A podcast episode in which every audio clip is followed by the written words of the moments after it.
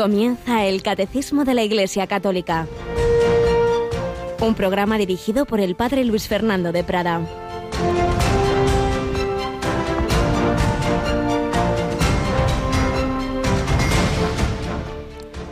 Jesús oró al Padre diciendo, Padre justo, si el mundo no te ha conocido, yo te he conocido, y estos han conocido que tú me enviaste. Les ha dado a conocer y les daré a conocer tu nombre, para que el amor que me tenías esté en ellos y yo en ellos. Alabados sean Jesús, María y José, muy buenos días, mi querida familia de Radio María, en este jueves 6 de junio, mm, jueves víspera de primer viernes de mes, en esta semana en la que estamos invocando de una manera muy, muy especial al Espíritu Santo, en esta gran novena, digamos, en este decenario en que los discípulos estaban con María en el cenáculo invocando a ese Espíritu Divino. Les he dado a conocer y les daré a conocer tu nombre, para que el amor que me tenías esté en ellos y yo en ellos, y comenta Padre José Fernando Rey. Ese, ese amor es el Espíritu Santo, cuya llegada esperamos con ansias de enamorado el día de Pentecostés. Sale del Padre y llega al Hijo. El Hijo lo entrega al Padre. Y como si en esa corriente hubiera el centurión con su lanza provocado un derrame, del Hijo brota hacia las almas en gracia y las diviniza. Y desde ese momento Cristo habita en ellos. ¿Cómo esperar al Espíritu Santo? ¿Cómo se espera al amor? ¿Cómo se espera un beso? Como un sediento espera el agua, como se espera la luz cuando es de noche. Quienes lo esperan así, este día de Pentecostés lo acogerán en sus almas y sabrán, sin que medien palabras humanas, que Dios los ama.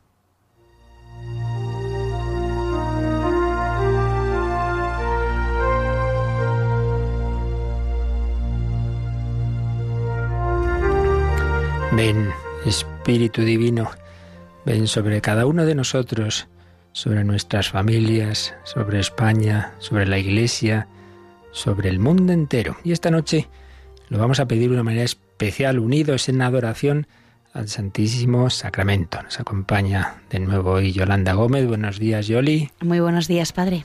Pues ya sabes, a las 11 de la noche, 10 en Canarias, hora santa, ¿verdad? En antena y y también pueden nuestros oyentes ser videntes si tienen internet y entrar por las imágenes de nuestra capillita. Eso es, hay muchas personas muy agradecidas que dicen que, que, en esa hora pues se recogen, si ponen el ordenador, por lo menos así ven a nuestro Señor ahí en la pantalla a través de nuestra página web y agradecen mucho esa hora santa.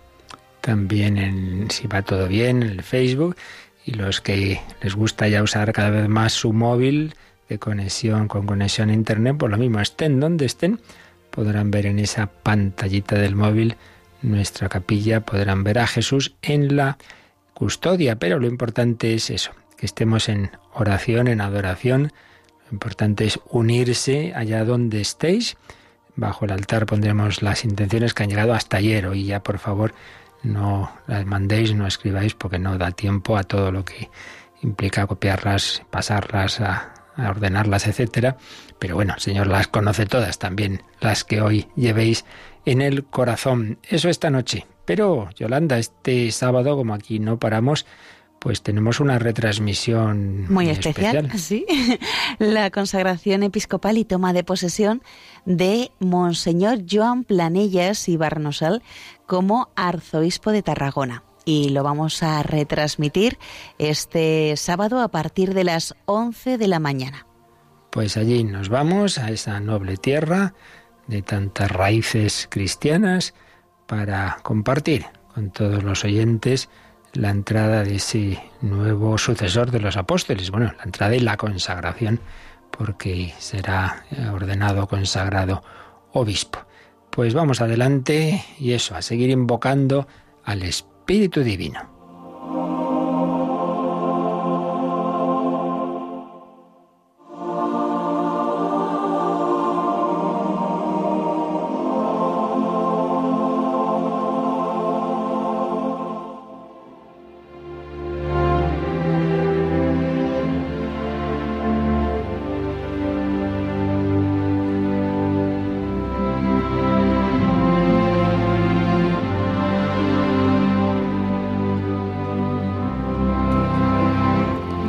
Estos relatos que estamos tomando de los recuerdos del padre Leo Masburg sobre la Madre Teresa de Calcuta, nos habíamos quedado ayer en una historia muy curiosa, cuando le habían sugerido, pedido, mejor dicho, algunos obispos, y concretamente un obispo de uno de esos países del este, el obispo Nilica, a la Madre Teresa, que fundara, que intentara fundar en la entonces Unión Soviética, cosa nada fácil porque no se dejaba entrar instituciones religiosas, pero la Madre Teresa tenía esa gran fe y devoción que confiaba que si era voluntad de Dios y con la ayuda de la Virgen se haría y el primer paso era preparar el terreno con unas bombas muy especiales. Las bombas eran que enviaba a este mismo obispo y al padre Leo como mm, preparando el terreno para que pusieran en distintos lugares de, Rusia medallas milagrosas ahí escondiditas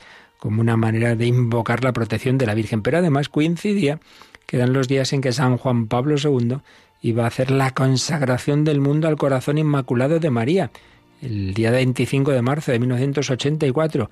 Y claro, la Virgen había pedido, la Virgen en Fátima había pedido especialmente la consagración de Rusia. Decían, y nadie va a hacerla en Rusia. Bueno, ¿Qué pasó?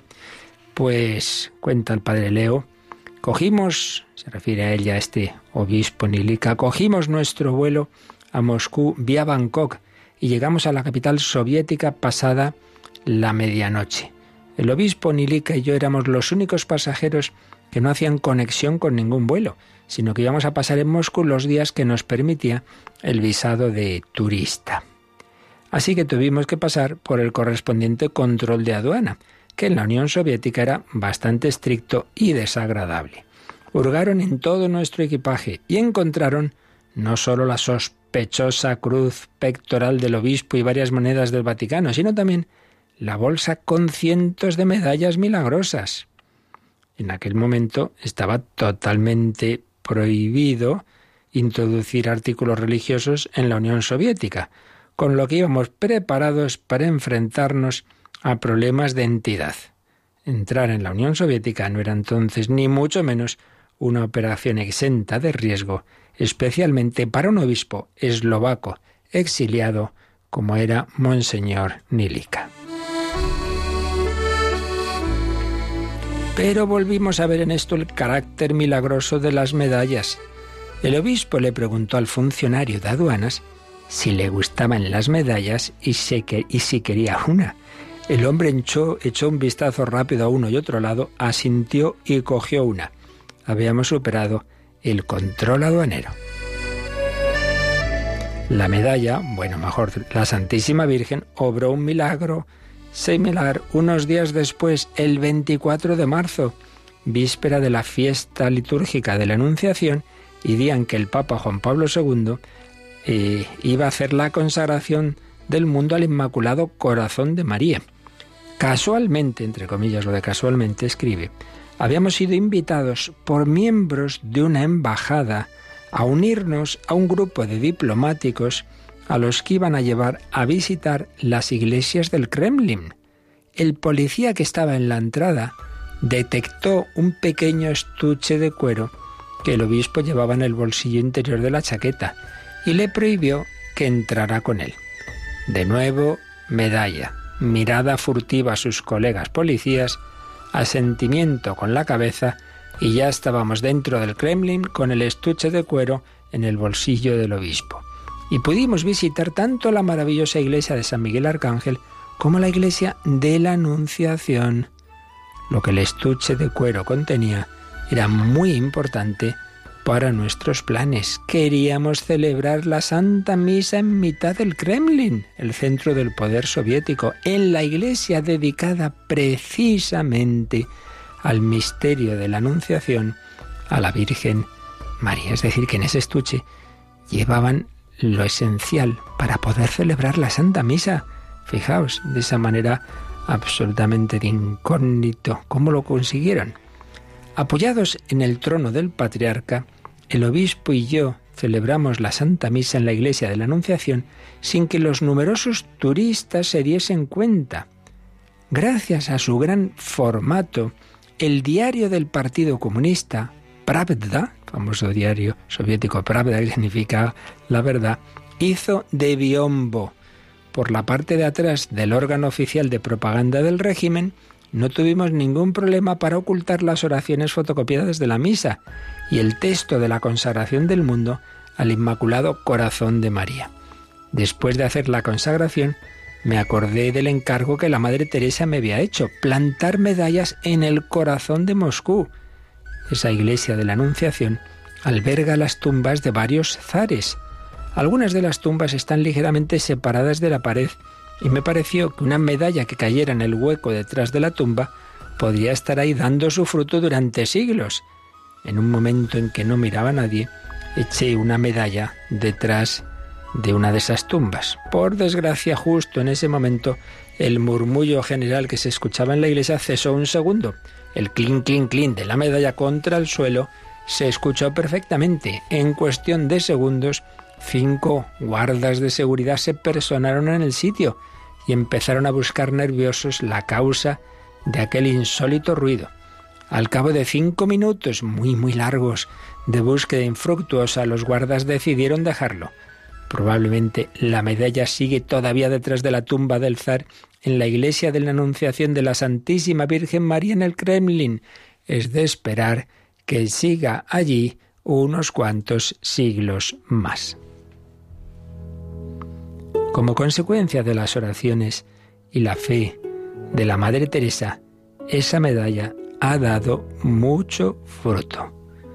Unos años después, había 20 casas de misioneras de la caridad en lo que había sido la Unión Soviética. Al día siguiente, a las 6 de la mañana, emprendimos el viaje de regreso a Roma.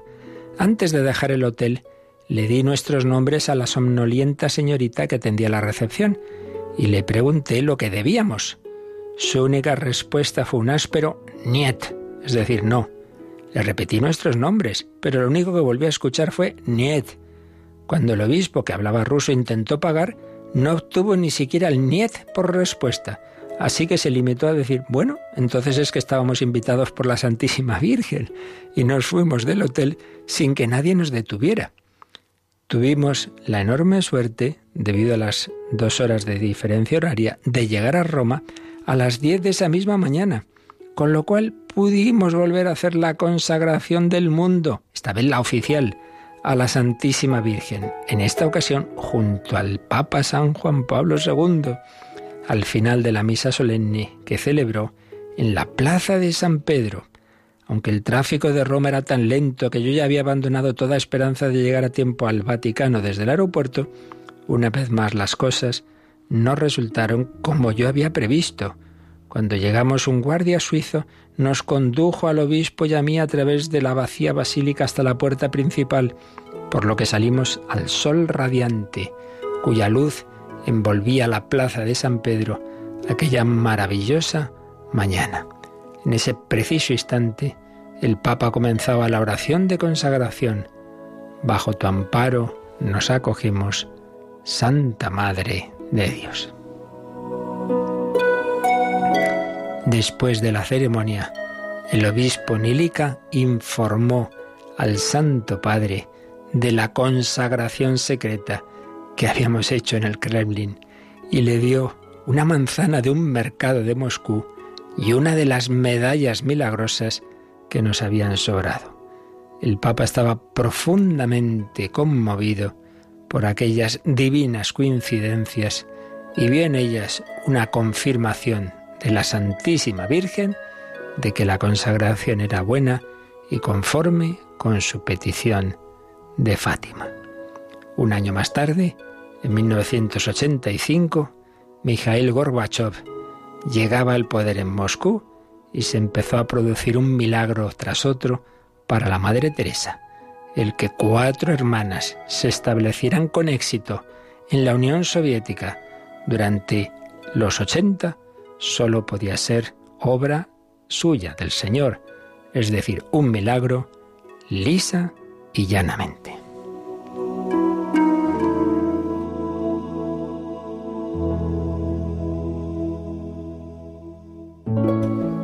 Pues ya veis, lo que hace la fe y la devoción de esa de una mujer, en ese caso la Madre Teresa, esa confianza en la Virgen, en esos signos sencillitos como puede ser esa medalla milagrosa, esa audacia también de esos de esos sacerdotes, sacerdote y obispo, que incluso celebraron la misa escondidos detrás de un gran periódico en pleno centro del poder del Kremlin de la Unión Soviética, en lo que había sido la iglesia de la Anunciación. Celebraron ahí la Santa Misa, hicieron la consagración de Rusia al corazón inmaculado de María, que al día siguiente hacía el Papa también de esos países del este, venido de un país lejano, San Juan Pablo II, consagración del mundo, consagración de Rusia al corazón de María y lo que parecía un muro infranqueable, aquel gran Estado y aquel gran imperio soviético empezaba a derrumbarse y en pocos años la situación de toda la Europa del Este cambiaba. Pues caerán otros muros, confiemos en el Señor, sepamos que Él sabe, Él tiene todo en sus manos y lo que nos falta a nosotros es esa fe tantas veces tan, tan endeble, esa esperanza, esa confianza en que realmente el Señor sabe mucho más que nosotros y nos falta eso, la fe, la esperanza. Se la pedimos al Señor, invocamos al Espíritu Santo por medio de la Virgen María.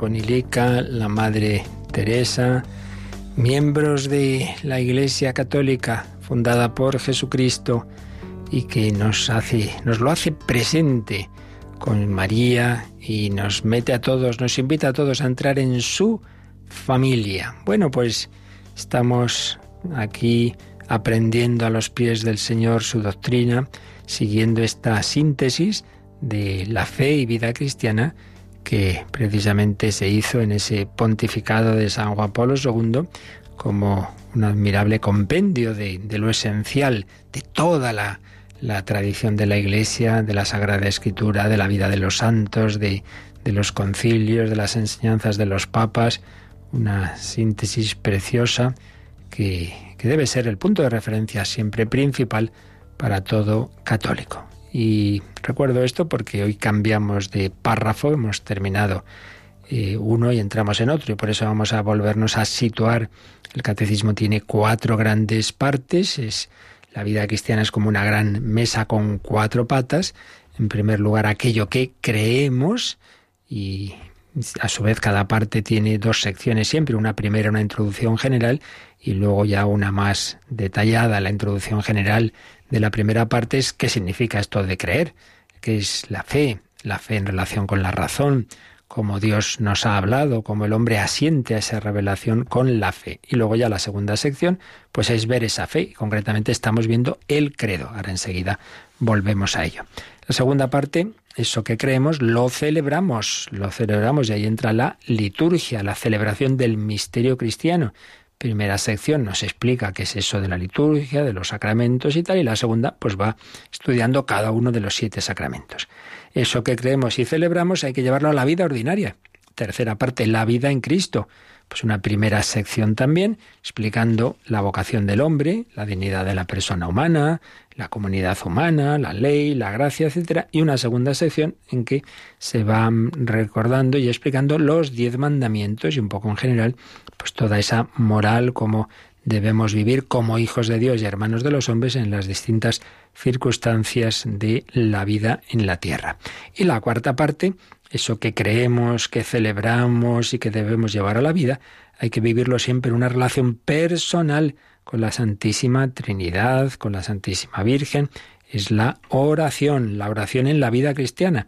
Primera sección, pues nos habla en general de la oración, de, cómo se mm, fue manifestando la oración en el Antiguo y Nuevo Testamento, el combate de la oración y la segunda sección pues va siguiendo el Padre Nuestro.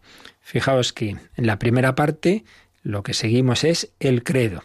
En la segunda, los siete sacramentos. En la tercera, los diez mandamientos. Y en la cuarta, las siete peticiones del Padre Nuestro. Pues bien, volvemos a esta primera parte, en la que estamos todavía.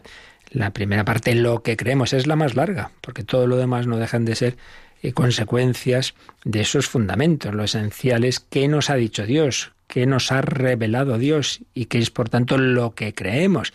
Y eso que son pues muchas verdades que Dios nos ha ido enseñando, a lo largo de la historia de la Iglesia se han hecho síntesis, se han hecho esfuerzos de sintetizar lo esencial también para tenerlo más presente como recuerdo, para repetirlo en las celebraciones litúrgicas, y esos son los credos o símbolos.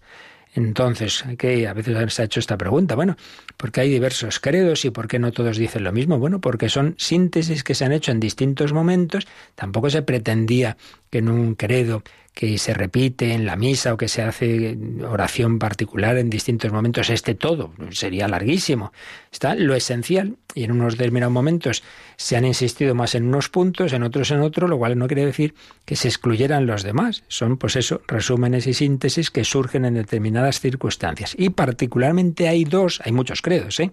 pero hay dos que particularmente se han usado y se usan mucho en la Iglesia y que tiene presentes el catecismo. El llamado símbolo apostólico, credo de los apóstoles, que tiene como una, una historia, una tradición, tiene también una parte legendaria de que los apóstoles al separarse de Jerusalén, cada uno como que especialmente se fijaba en una de las verdades de la fe. Entonces, como eran doce apóstoles, doce artículos de la fe, bueno, realmente este símbolo no es que tenga ese origen, sino que era el que se usaba en Roma, precisamente en Roma, en, la sede principal, en la sede de Pedro y donde también murió San Pablo, pues eh, para el bautismo de aquellos que se convertían, pues era el credo que se enseñaba, el credo que se repetía, el símbolo de los apóstoles, que tiene doce artículos, es decir, está sintetizadas esas verdades en doce puntos o artículos. Y luego, otro credo muy importante es el que se compuso primero en el concilio de Nicea, en el 325, cuando la herejía arriana negaba la plena divinidad de Jesucristo, y luego se completó un poco posteriormente en el concilio de Constantinopla, donde en cambio lo que se ponía en duda por algunos era la divinidad del Espíritu Santo. Entonces es el credo de Nicea Constantinopla, más largo. Los mayores recordarán que hasta hace unos años en la misa siempre se rezaba este credo. El que, por eso decíamos el credo de la misa, el credo largo, y luego el más corto solíamos rezar en el rosario, en otras oraciones más particulares. Desde hace años ya se permite escoger en la misa rezar cualquiera de ellos. El símbolo de los apóstoles, más breve, o el credo de Nicea Constantinopla. Pero vuelvo a repetir que ninguno de ellos es que tenga todo, son síntesis de lo esencial. Pero para ver toda la doctrina católica, pues hay que cogerse el catecismo u otros grandes catecismos o tratados. ¿no? El caso es que esta primera parte del, del catecismo en la que vamos viendo lo que creemos, pues el, catecismo sigue, sigue estos artículos de la fe del credo, aunque repito que luego pues lo amplía con, con puntos que no estaban en esas síntesis que se hicieron en los primeros siglos de la Iglesia. Bien, pues nosotros hemos ido viendo, porque bueno, también digamos que estos, estos credos, eh, los tres eh, eh, tienen una estructura, perdón, los dos tienen una estructura ternaria, es decir, eh, están organizados en base a las tres divinas personas. Siempre empiezan con creo en Dios Padre Todopoderoso, luego creo en Jesucristo y luego creo en el Espíritu Santo. Y en relación con esas divinas personas van entrando otras verdades de la fe. Al hablar de creo en Dios, Dios Padre Todopoderoso, hablamos de la creación. Creo en Dios Padre Todopoderoso, Creador del cielo y de la tierra, dice el símbolo de los apóstoles, y el de Nicea Constantinopla, creo en un solo Dios, Padre Todopoderoso, Creador del cielo y de la tierra, de todo lo visible y lo invisible.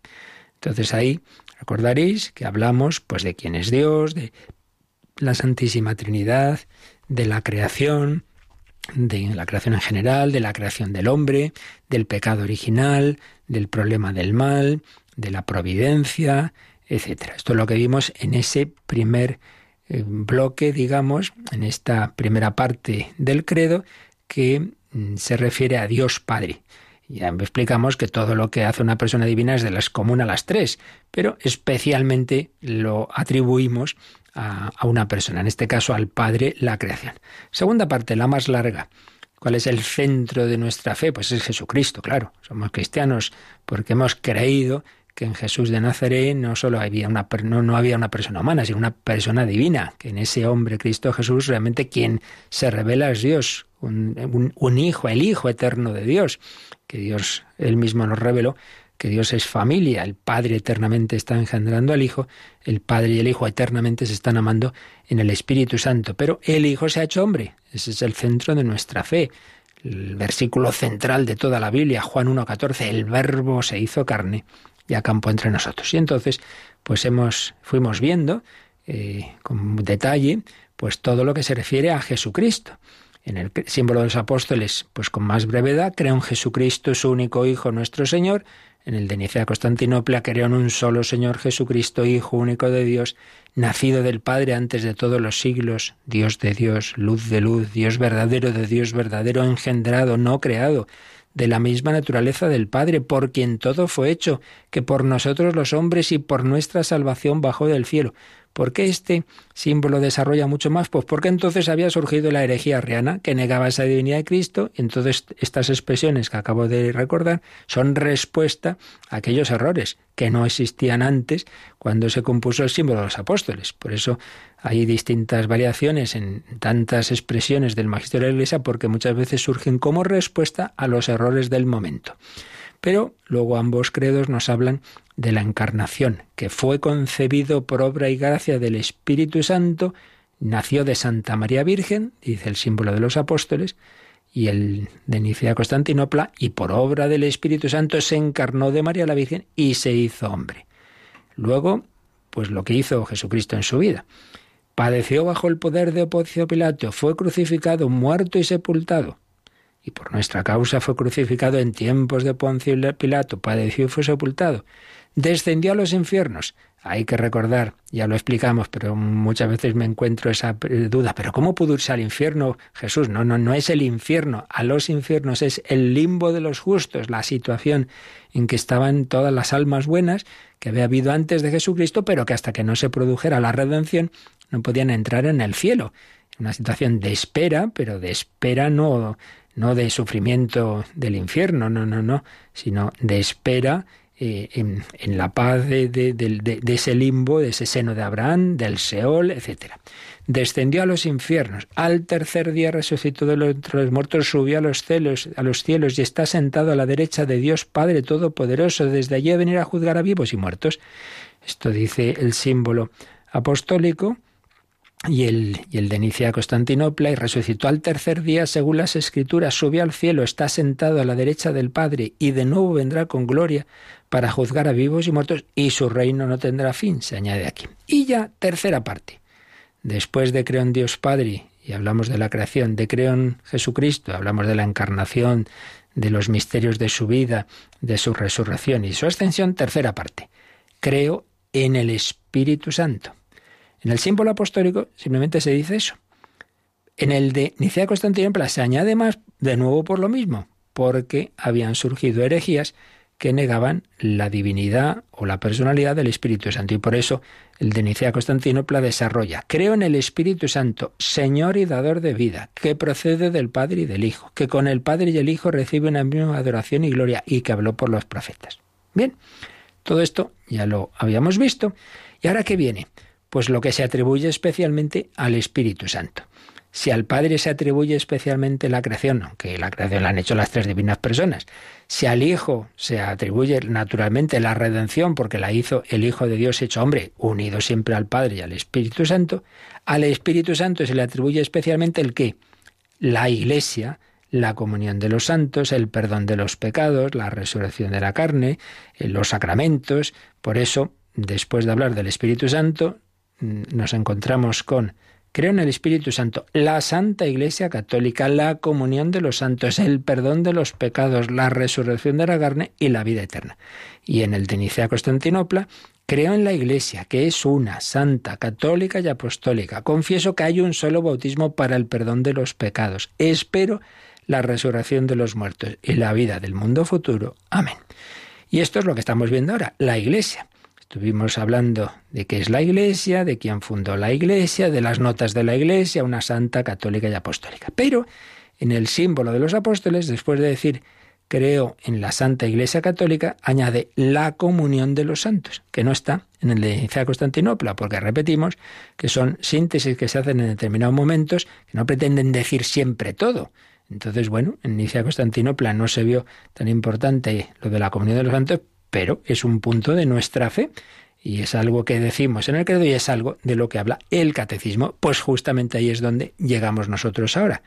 Todavía dentro de este artículo, porque ya digo que, que los credos pues tienen ese número simbólico de 12, 12 artículos de la fe. Entonces, si cogéis el índice del catecismo, veréis que ahí veréis en el índice estos artículos. Primer artículo, creo en Dios Padre Todopoderoso, creador del cielo y de la tierra. Segundo, y en Jesucristo su único Hijo nuestro Señor. Tercero, fue concebido por haber gracia del Espíritu Santo y nació de Santa María Virgen. Cuarto, padeció bajo el poder de Ponce Pilato, fue crucificado, muerto y sepultado. Quinto, descendió a los infiernos, al tercer día resucitó de entre los muertos. Sexto, subió a los cielos y está sentado a la derecha de Dios Padre Todopoderoso. Séptimo, desde allí ha de venir a juzgar a vivos y muertos. Octavo artículo, creo en el Espíritu Santo. Noveno, creo en la Santa Iglesia Católica, que es en el que estamos.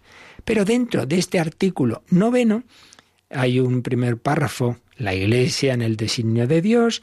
Vimos cómo ese plan de Dios era fundar la Iglesia, la Iglesia, pueblo de Dios, cuerpo de Cristo, templo del Espíritu Santo, la Iglesia, una santa católica y apostólica, y el párrafo cuarto es el que terminábamos ayer. Los fieles de Cristo, jerarquía, laicos y vida consagrada. Entonces pasamos hoy todavía en este artículo noveno de los doce artículos del credo, estamos en el noveno, en el de la Iglesia Católica, pasamos al párrafo sobre la comunión de los santos. Y es que, como veremos, en el fondo la comunión de los santos es prácticamente lo mismo que la Iglesia, la Iglesia en todas sus dimensiones, no solo la Iglesia terrena, sino también la Iglesia triunfante y purgante. Creo en la comunión de los santos. Bueno, pues perdonad esta larga introducción, pero siempre es bueno volver a situarnos y, tener esa visión de conjunto de la belleza de nuestra fe. Enseguida entramos, pues, a explicar qué es esto de la comunión de los santos. Pero primero vamos a ver unas religiosas cantar con alegría a la Iglesia Madre, estas religiosas de una fundación reciente de Yeso Comunio, que se alegran de ser hijas de la Iglesia. La Iglesia es mi madre, la Iglesia es nuestra madre.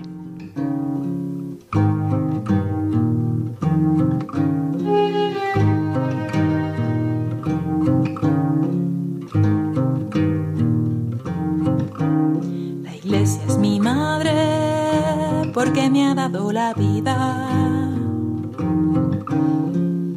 Es mi madre porque hoy mismo me está dando a Cristo, Cristo. La iglesia es mi madre porque todo lo recibo de ella. Es mi madre porque es la que nos hace cristianos.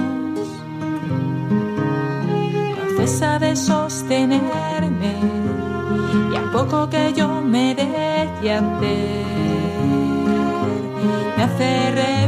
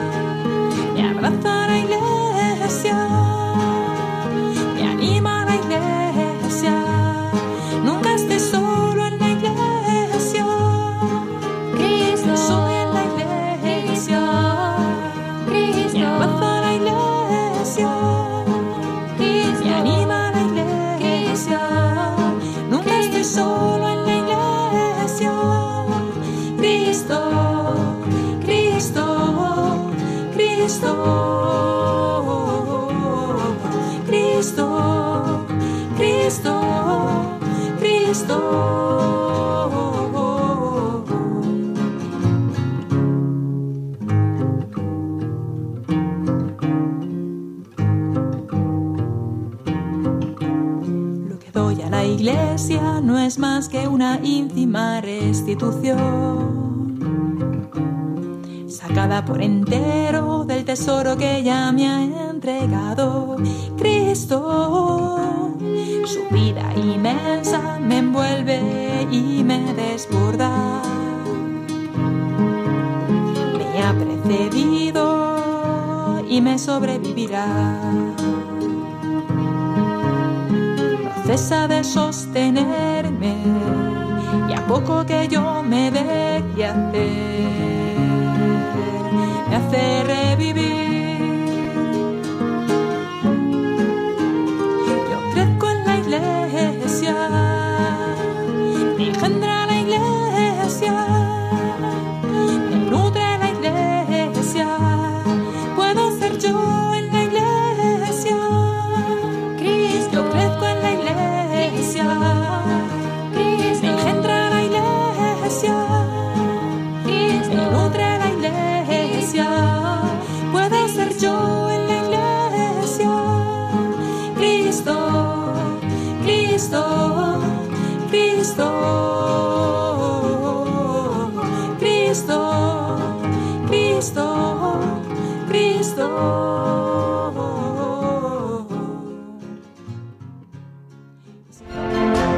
Conoce la doctrina católica. Escucha el catecismo de martes a jueves de 8 a 9 de la mañana y los sábados a la misma hora profundizamos en los temas tratados en el programa En torno al catecismo. Me engendra la Iglesia. Somos hijos de la Iglesia, no vivimos en plan individualista, sino en familia. Pues bien, entramos en este párrafo quinto, la comunión de los santos. Empezaremos hoy un poquito, ya solo nos da tiempo a, leer el número con el que empieza y hacer una introducción. Leemos este número, Yolanda, 946, con que empieza este párrafo quinto que nos explica qué es eso de la comunión de los santos. Después de haber confesado la Santa Iglesia Católica, el símbolo de los apóstoles, añade la comunión de los santos. Este artículo es, en cierto modo, una explicitación del anterior. ¿Qué es la Iglesia sino la asamblea de todos los santos? La comunión de los santos es precisamente la Iglesia. ¿Veis lo que les decía antes? Como este, esta, este, esta parte de, del símbolo pues es continuación del, del artículo, todavía estamos en el artículo de creo en la Iglesia, porque la comunión de los santos, en definitiva, es la Iglesia. Creo en la Santa Iglesia Católica, la comunión de los santos. Y viene esta frase de un padre oriental, Niceta, San Nicetas. ¿Qué es la Iglesia sino la asamblea de todos los santos? Bueno, lo iremos explicando, pero antes de hacerlo, vamos a darnos cuenta de algo muy importante. Cuando el servidor empezaba a explicar el, catecismo, hicimos una introducción, casi un mes estuvimos, haciendo ver que lo que Dios nos ha revelado, que es lo que está sintetizado en el credo, es respuesta a los deseos más profundos del ser humano. Antes de dar respuestas hay que suscitar las preguntas. No hay eh, respuesta más inútil que la que se da a una pregunta que no se hace. Si un alumno no le interesa algo, ya puede el profesor explicar maravillas. Si el ser humano no es consciente de que necesita de Dios, pues ya podemos hablarle de él que muchas veces pues lo va a oír como que no oye llover, no le va a interesar. Por eso es importante que nos demos cuenta de que todas las realidades de la revelación de nuestra fe son respuesta a los deseos humanos. En definitiva, Dios es el único que puede llenar nuestras ansias de verdad, de felicidad, de amor y de belleza. Y esto vale en general y vale en particular a las distintas verdades. Por eso, vamos a resumir lo que escribió Monseñor Juan del Río Martín, arzobispo castrense, en un librito que preparó el padre Pablo Cervera, el, el editor en España de la revista litúrgica Magnificat, cuando el año de la fe pues eh, dirigió un pequeño librito La belleza de la fe.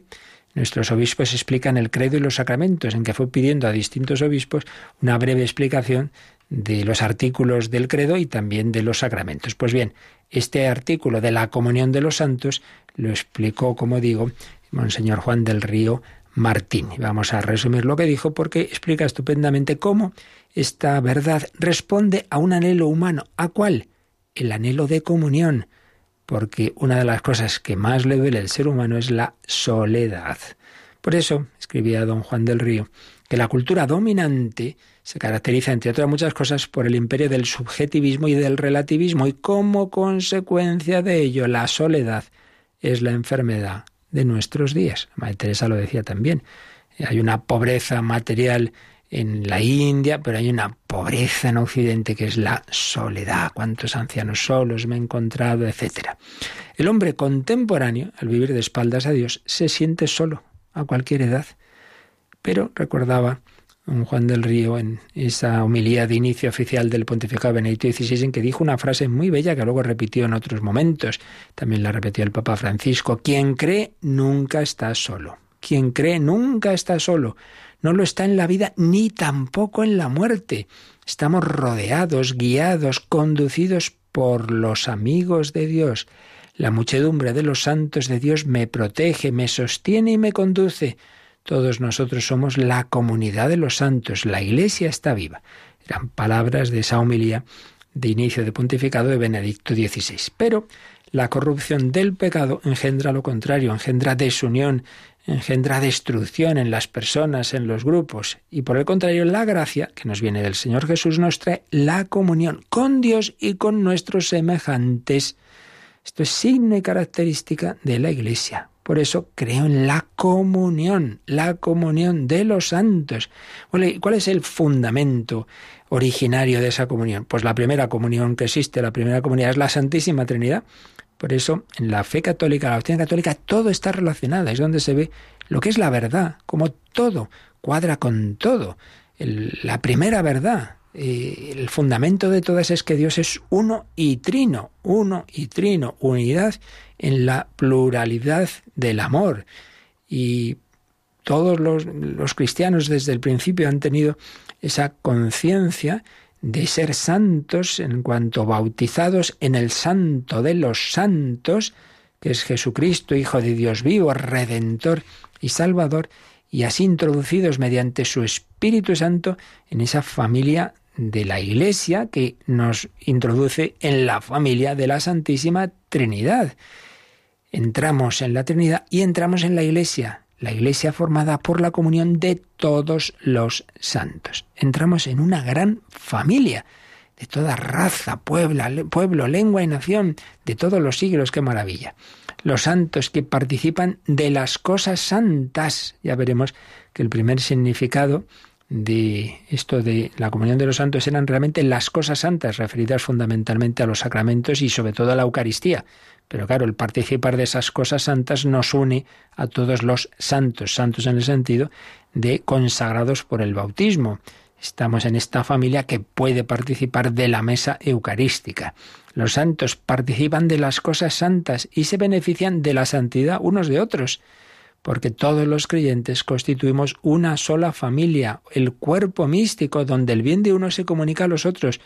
Por eso escribirá San Pablo en 1 Corintios 12, 26, si un miembro sufre, todos sufren con él. Si un miembro es honrado, todos se alegran con él. Y así, mediante la fe, los sacramentos y la caridad, sentimos la compañía de Dios y de sus elegidos. Por eso, queridos hermanos, y esto es pues muy consolador, frente a ese individualismo y esa soledad de tantas personas, los cristianos, los católicos, no estamos condenados a la soledad, sino llamados a vivir en comunión. Y aunque tú físicamente estés solo en tu casa, no lo estás, no solo porque tienes a la Trinidad en tu alma, sino porque tienes a la Virgen, a los santos, a los ángeles.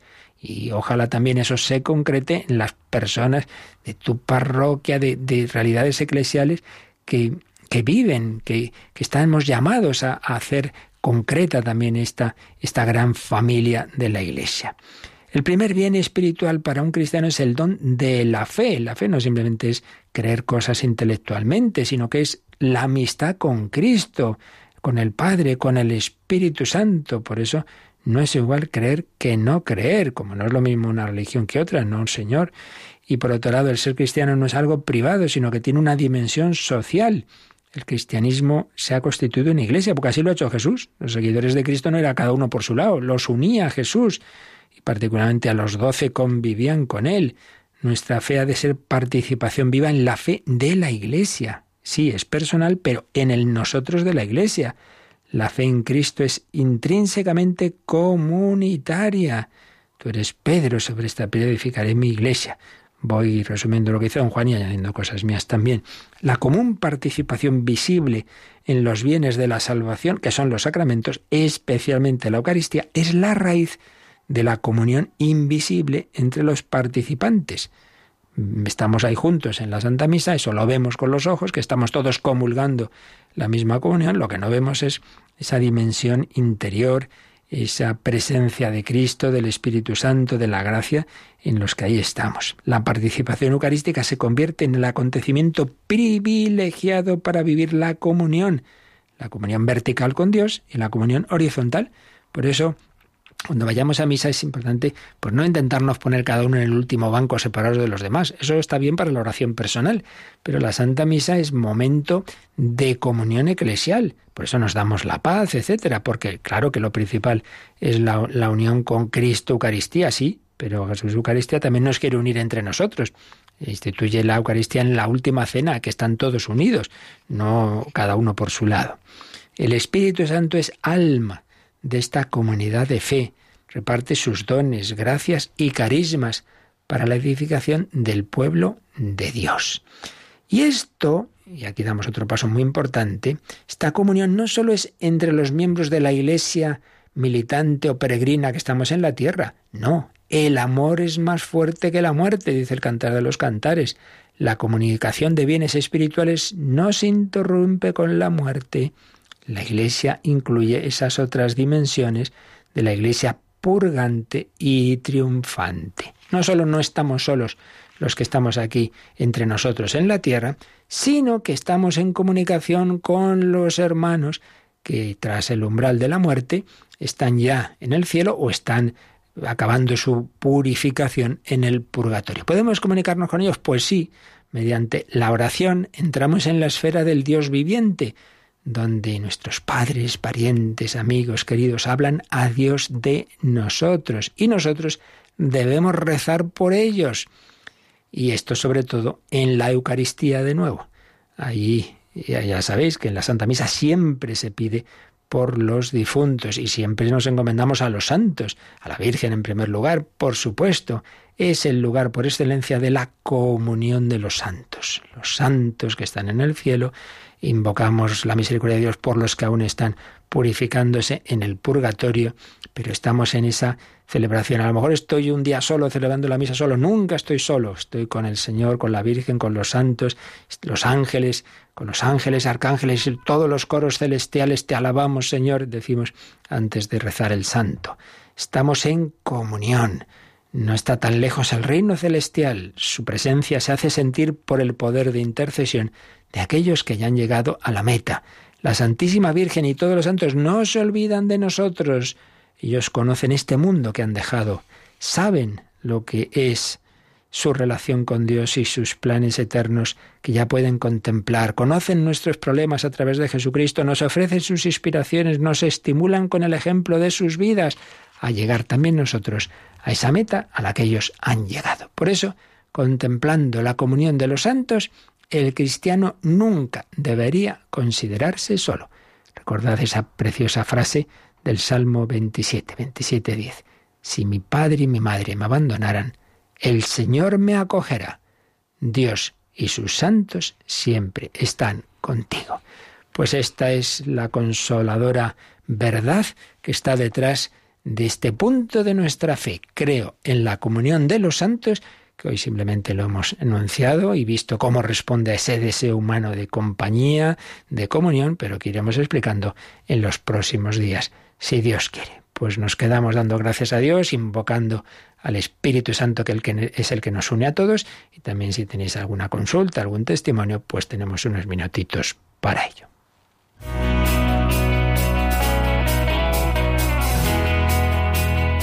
Participa en el programa con tus preguntas y dudas. Llama al 91 005 9419. 91005 9419. También puedes escribir un mail a catecismo arroba radiomaria.es. Catecismo arroba radiomaria.es.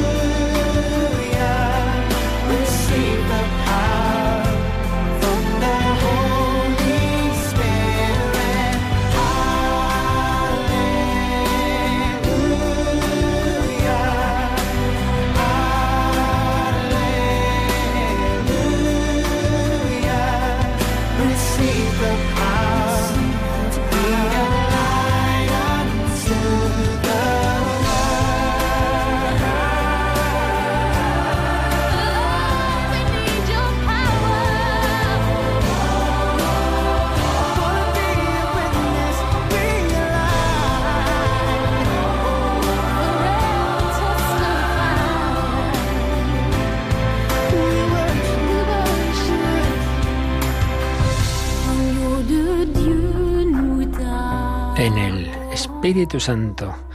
Quedamos unidos con la Santísima Trinidad, con la Virgen y unos con otros en la comunión de los santos. También a través de Radio María nos unimos en las ondas y también con vuestras comunicaciones. Tenemos ¿Alguna llamada ya? Sí, nos ha llamado Carmelo desde Burgos y bueno, ha hecho un comentario eh, a, raíz de la explicación que ha hecho usted sobre el credo largo, el credo corto, que daba la sensación que da igual uno que otro, pero en el misal aparece eh, primero el más largo.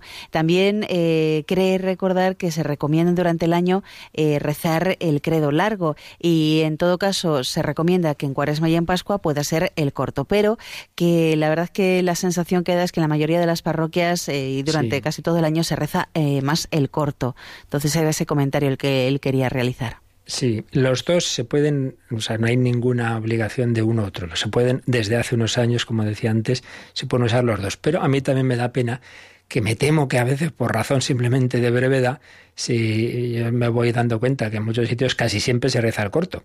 Y pues en efecto es una pena. Por eso yo cuando en lo que de mí depende, pues los alterno, incluso más bien uso el largo y como bien dice, se sugiere especialmente en los tiempos de, de especiales de, de, liturgia, ¿no? Viento, cuaresma, etcétera, el corto.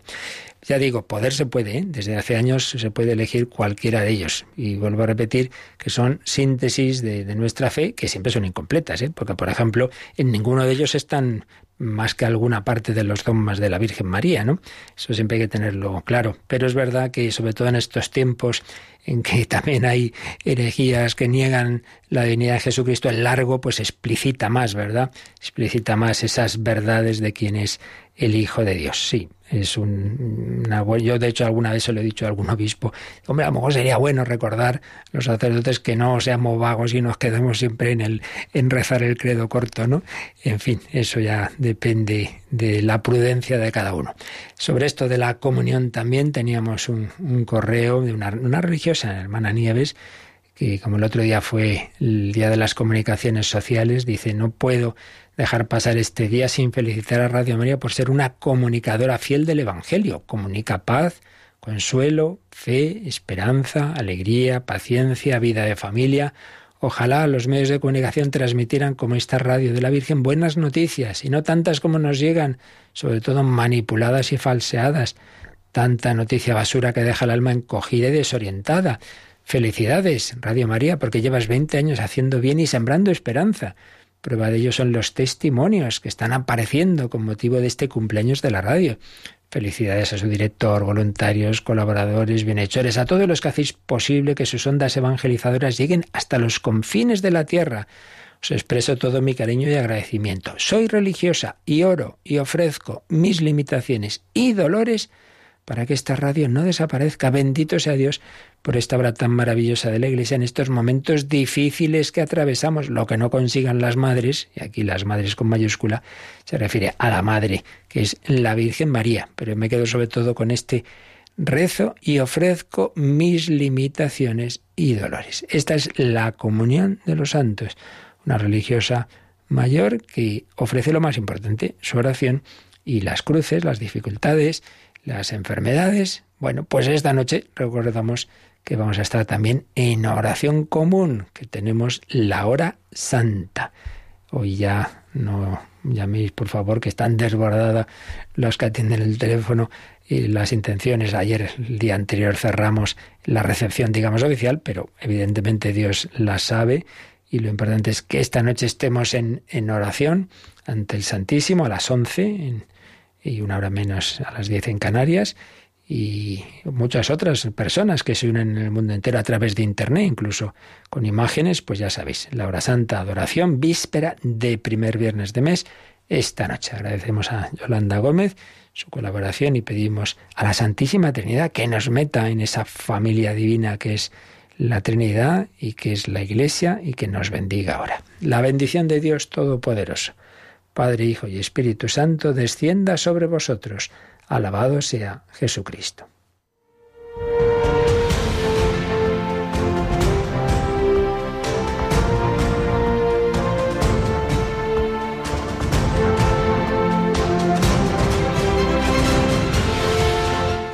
Han escuchado en Radio María el Catecismo de la Iglesia Católica, un programa dirigido por el Padre Luis Fernando de Prada.